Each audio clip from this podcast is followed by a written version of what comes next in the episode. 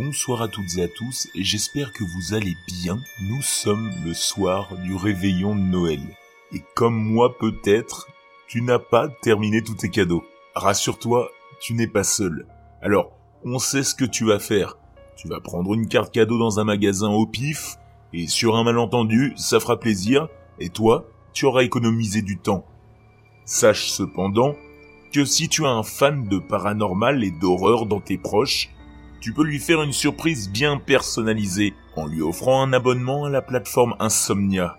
Disponible sur Canal+, dans l'offre Ciné-Série et Rad+, ainsi que sur Free et Prime Video Channels, elle propose plus de 80 films sur une plateforme très facile et ludique. Je vous propose à la fois le lien dans la description et également une petite revue d'un film dispo dessus, Bloody Christmas. Alors attention, il y en a deux qui portent ce nom. Moi je parle de la version de 2012, elle-même remake d'un film de 84 de Charles Cellier Jr. Affublé d'un 2,1 sur Allociné, l'histoire est simple. Un fou psychopathe meurtrier enchaîne victime sur victime déguisé en Père Noël pendant les fêtes de fin d'année. La police tente de l'arrêter, mais il y a malheureusement trop de suspects parmi les coupables possibles. Remake quasi officiel de Bloody Christmas, ou Silent Night, Deadly Night de 1984, il en reprend l'idée originale, mais aussi le style, en le remettant au goût du jour. Donc on retrouvera du sexe et de la violence sans trop d'explications. Le film est un pur slasher sans prétention qui rappelle beaucoup Blood Valentine 3D en termes de mise en scène et de contenu. Une séquence où une actrice porno s'échappe nue devant le Père Noël taré semble reprendre celle de la call girl assassinée dans le film de Patrick Lucier. Silent Night reste un film solide et agréable, surtout si on le regarde sans trop d'attente, qui mérite plus qu'un visionnage distrait. Je le recommande. Et tout de suite, parce que nous sommes en plein dans le réveillon de Noël, je vous propose une histoire au thème forcément bien trouvé.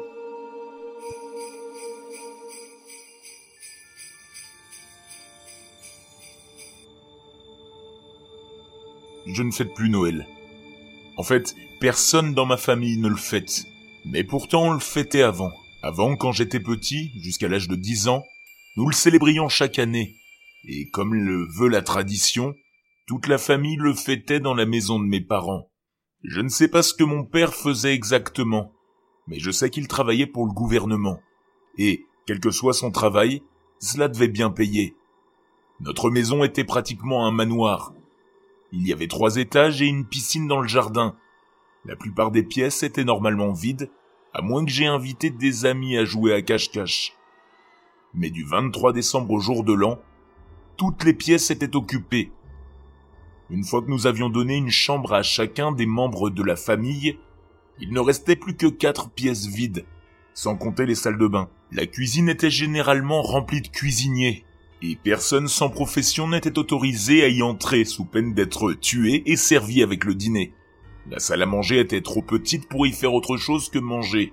Et à l'époque de Noël, mes parents semblaient l'utiliser uniquement pour ranger leurs décorations les plus fragiles, les plus cassables et les plus chères.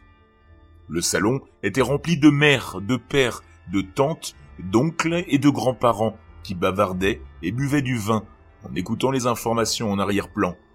Pour nous, les enfants, il ne restait donc plus que ma salle de jeu, la pièce où je gardais mes jouets. C'était plutôt sympa en fait. Mes amis et moi y passions souvent du bon temps. Ma tante Lily a eu des enfants tardivement. Son aîné avait 5 ans. Et pour éviter qu'elle ne se blesse, ma mère ne nous laissait que regarder cette vieille cassette de Thomas la locomotive qu'elle avait gardée de l'époque où j'étais petit. C'était la très ancienne, celle dont le narrateur était Ringo Starr et le générique à lui seul suffisait à me donner envie de m'arracher les oreilles. J'ai essayé de m'échapper autant que possible, mais les familles de mes amis avaient leurs discussions d'adultes et ne voulaient pas me voir traîner dans les parages. La seule autre option était mes cousins plus âgés, mais eux non plus n'en avaient pas envie. À l'exception de ma tante Lily, tous les frères et sœurs de mes parents avaient eu des enfants jeunes, si bien qu'à mes dix ans, la plupart de mes cousins et cousines étaient au début ou au milieu de l'adolescence. Cela signifiait que les filles étaient tout assis dans un coin et parlaient de maquillage et de garçons, et que les garçons étaient tous assis dans un autre coin et parlait de football et de filles. Toute tentative de ma part de m'immiscer dans l'une ou l'autre de ces conversations était accueillie par des cris de ⁇ Tu es trop jeune Va jouer ailleurs !⁇ qui, compte tenu de ce que je me souviens avoir entendu de ces conversations, n'était pas probablement totalement injustifié. Je devais donc m'asseoir seul et jouer avec mes Legos ou lire un livre et m'ennuyer à mourir. J'étais peut-être un enfant unique, mais j'avais un grand groupe d'amis qui vivaient tous à quelques pas de chez moi, et je n'avais pas l'habitude de rester et jouer seul. Au dernier Noël, j'ai décidé que j'en avais assez, et j'ai quitté la salle de jeu pour aller m'asseoir dans le salon avec les adultes. Ne me demandez pas pourquoi j'ai pensé que je serais plus heureux de m'asseoir en silence et d'écouter des conversations que je ne comprenais pas tout à fait, plutôt que de le faire dans la salle de jeu où il y avait des jouets. Mais je pense que j'étais simplement dans l'une de ces humeurs que l'on a lorsqu'on est enfant. Au début, les adultes ne semblaient pas s'inquiéter de ma présence. Mais après quelques minutes, où j'interrompais toutes les conversations en disant de qui vous parlez? ou qu'est-ce que ça veut dire? ou le plus souvent je comprends pas la blague, tu peux me l'expliquer? Mon père a suggéré que je devais peut-être retourner dans la salle de jeu. J'ai pris cela comme une insulte et j'ai dit très bien, si vous voulez pas de moi ici, et toujours aussi dramatique, j'ai quitté la pièce de façon spectaculaire. Ma main agitée a fait tomber un verre de vin rouge sur la robe bleu pâle de ma grand-mère. Suite à cela, on m'a demandé de filer immédiatement dans ma chambre. Allongé sur mon lit, je regardais triste par la fenêtre les décorations de Noël et la maison de nos voisins. C'est là que j'ai décidé que je détestais Noël. Passer du temps avec ma famille était ennuyeux, et je ne pouvais pas passer beaucoup de temps avec mes amis. La nourriture était horrible, et pour ne rien arranger à cela, on m'avait envoyé dans ma chambre le réveillon de Noël, la veille de Noël, avant même que nous ayons pris le dessert. Je détournais mon regard de la fenêtre et je cherchais quelque chose à faire. La plupart de mes jeux se trouvaient dans la salle de jeu. J'ai essayé de lire un de mes livres, mais j'ai fini par le jeter contre le mur par frustration. cela a fait un bruit assez fort. Et je me suis demandé, avec anxiété, si ce bruit suffirait à faire monter ma mère ou mon père en courant dans ma chambre. On m'avait déjà puni en m'envoyant dans la chambre, et je ne voulais pas risquer qu'on me prive de cadeaux. Après quelques minutes d'inquiétude, il devint clair que personne ne viendrait. Peut-être qu'il s'en fiche, suggéra une voix dans ma tête. Le livre avait fait un bruit très fort en heurtant le mur. Et s'il ne savait pas que c'était un livre, poursuit la voix, cela aurait pu être n'importe quoi. Et si ce n'était pas un livre? Et si l'étagère m'était tombée dessus et m'avait frappé à la tête? Je pourrais être là, allongé sur le sol, en ce moment même, en train de me vider de mon sang, et tout ce qui préoccuperait tes parents serait ce qui est arrivé au grand-oncle Tom pendant la guerre. J'ai serré les poings et j'ai cherché autour de moi quelque chose à frapper. Au lieu de cela, mes yeux se sont posés sur mon carnet de notes, sur mon bureau. J'ai arraché une page, j'ai trouvé un petit crayon qui traînait sous mon lit, et j'ai commencé à écrire. Cher Père Noël, j'ai écrit en appuyant si fort avec le crayon que je pense avoir déchiré le papier par endroits. Après quelques instants, j'ai laissé tomber le crayon et j'ai regardé mon œuvre. Pour ce qui est des lettres, ce n'était pas terrible. Le bord de la page était déchiré à cause de l'endroit où je l'avais arraché du livre et le style d'écriture laissait à désirer. Malgré tout, j'arrivais à la lire et j'étais sûr que le Père Noël le pourrait aussi. Le seul problème, était de savoir où mettre la lettre. Dans ma famille, il y avait différentes traditions quant à ce que l'on était censé faire de sa liste de Noël. Certains, dont moi, jetaient leurs lettres dans la cheminée pour que la fumée s'envole vers le pôle Nord. D'autres les postaient, et la plupart des adolescents plus âgés les remettaient directement à leurs parents. Aucune de ces options n'était possible pour moi. Je pouvais à peine remettre cette lettre à mes parents, et il n'y avait pas de cheminée, et encore moins de boîte aux lettres dans ma chambre.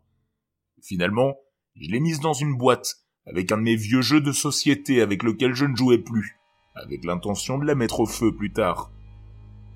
Je me souviens avoir pensé, ils l'ont bien mérité. Bien sûr, on ne m'a pas laissé là-haut pendant toute la nuit de Noël. En fait, je ne pense pas y être resté plus d'une demi-heure. Très vite, ma mère m'a appelé pour me dire que le dessert était prêt. J'ai dû prendre quelques parts de bûche, et après le dîner, toute la famille s'est installée dans le salon pour regarder un film de Noël. Et je n'ai plus repensé à la lettre. La suite est un peu difficile à écrire. Le lendemain matin, comme à chaque Noël, j'ai couru dans la chambre de mes parents et j'ai rebondi sur le lit jusqu'à ce qu'ils se lèvent et commencent à préparer le petit déjeuner. Mais cette fois, ils ne se sont pas réveillés. J'ai sautillé pendant une dizaine de minutes, mais je me suis rendu compte que quelque chose n'allait pas dès que je me suis mis debout sur le lit. Maintenant que j'étais plus grand, ils étaient plus rapides à me dire d'arrêter. Ce n'est que lorsque ma mère a roulé hors du lit et s'est retrouvée à plat ventre sur le plancher sans bruit que j'ai compris que quelque chose n'allait pas. Lorsque j'ai allumé la lumière, j'ai vu qu'elle et mon père étaient morts. Très morts. Leur peau était d'une couleur grisâtre, et en juger par la position de ma mère, qui gisait sur le sol comme une poupée abandonnée, la rigidité cadavérique s'était déjà installée. Le temps que je remarque les cercles sombres des échymoses autour de leur cou, ma gorge était déjà rauque, à force de crier, et on me tirait hors de la pièce, pendant qu'un de mes oncles appelait les secours. Inutile de dire que les fêtes de Noël ont été interrompues cette année-là. Après le départ de l'ambulance, je suis resté assis dans ma chambre, à regarder les rennes d'à côté, et à me demander si j'allais un jour me réveiller de ce cauchemar. L'enterrement a eu lieu le jour de l'an, et j'ai ensuite emménagé chez ma tante Lily et mon oncle Kevin. Ils habitaient dans la région, je n'ai donc pas eu à changer d'école. Mais je ne voyais plus autant mes amis qu'avant. Cela ne me dérangeait pas beaucoup, car j'étais encore perdu dans le brouillard du chagrin. Bien sûr, j'ai fini par sortir de ce nuage noir. J'ai cessé de fondre en larmes chaque fois que quelque chose me rappelait ma mère et mon père. Et j'ai appris à rire et à me sentir à nouveau heureux. J'ai retrouvé mes anciens amis et je me suis fait de nouveaux amis au lycée. J'ai réussi mes examens, j'ai trouvé un bon travail et j'ai eu la chance d'épouser la fille de mes rêves et d'avoir une magnifique fille. Aujourd'hui, je suis heureux. Pourtant, depuis ce jour, je n'ai jamais fêté Noël. Et par respect pour moi, je pense, mon oncle et ma tante ne se sont jamais préoccupés de cette fête. Pendant des années, j'ai eu la phobie de Noël, à tel point que mes professeurs devaient trouver des raisons de me faire sortir de la salle, pendant que tous les autres faisaient des décos de Noël. Même après avoir surmonté cette phobie, la vue de n'importe quel objet portant le nom du Père Noël suffisait à me donner une crise de panique. Mon thérapeute a mis des années à comprendre pourquoi. Cela me semble évident. Mes parents avaient été assassinés la veille de Noël. Le Père Noël vient toujours la veille de Noël. Alors dans mon esprit, cela signifiait que c'était le Père Noël qui avait tué mes parents. Ils n'ont jamais attrapé le type qui les a tués. Je crois qu'ils ont abandonné l'affaire, il y a quelques années. Ils ont déclaré que c'était une affaire classée. On m'a assuré cependant que ça ne pouvait pas être le Père Noël, parce que le Père Noël n'existe pas. Depuis la naissance de ma chère Sabrina, ma femme, Mélanie, a commencé à célébrer Noël avec elle. Je n'y participe pas, bien sûr. Elles vont tous les deux chez les grands-parents de Mélanie tandis que je reste à la maison. Mon enfance gâchée n'a pas à gâcher celle de ma fille. Plus tôt dans la journée, Mélanie a mentionné qu'elle et sa famille ont toujours aimé les jeux de société, en particulier Serpent et Échelle, et qu'ils avaient prévu d'y jouer pendant qu'elle et Sabrina seraient chez eux. Le problème, c'est que personne n'avait le jeu de société chez eux je me suis soudain souvenu que j'avais un jeu de serpent et d'échelle, ou du moins que ma tante et mon oncle en avaient un quand j'étais enfant. Lorsque j'ai déménagé de chez eux, j'ai bien sûr emporté tous mes jeux et jouets, mais la plupart d'entre eux ont fini dans le grenier. Lorsque j'ai recommencé à vivre, j'étais trop vieux pour les jeux de société. Cela signifiait qu'ils étaient encore certainement dans le grenier. J'ai appelé mon oncle et ma tante pour leur demander si je pouvais aller chez eux et fouiller un peu dans le grenier. Quand je leur ai dit que c'était une surprise de Noël pour Mélanie et Sabrina, ils ont rapidement accepté. Tante Lily adore Sabrina. C'était assez facile à trouver. Mon oncle aime que tout soit organisé, et le grenier ne fait pas exception. Oubliez le stéréotype de la pièce sombre pleine de toiles d'araignée et de vieux cartons qui débordent. Mon oncle Kevin a passé un été entier, l'année de mes 13 ans, à équiper le grenier de nouvelles lampes et à tout classer par ordre alphabétique. Chaque carton était empilé et étiqueté, et heureusement pour moi, les affaires d'Alan se trouvaient tout en haut. Je n'ai eu qu'à fouiller dans les deux cartons avant de les trouver. Lorsque j'ai trouvé le jeu, j'ai été un peu déçu. Je m'étais souvenu qu'il ressemblait à ce qu'il était la dernière fois que j'y avais joué, et je n'avais pas tenu compte des années qu'il avait passées d'abord sous mon lit, puis entassé dans une vieille boîte en carton. La boîte du jeu, elle-même, était décolorée. On ne distinguait que le contour d'une des têtes de serpent. Et elle sentait bizarre, comme si elle avait moisi.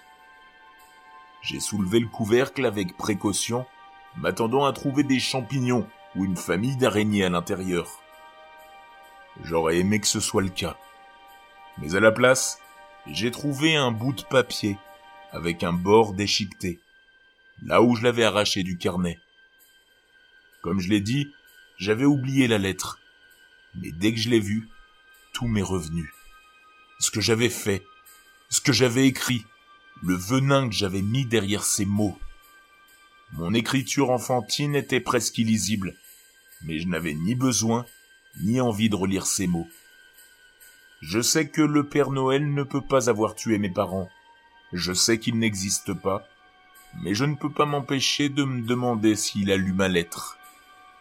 J'avais terminé la lettre ainsi. Cher Père Noël, je ne souhaite plus jamais fêter Noël.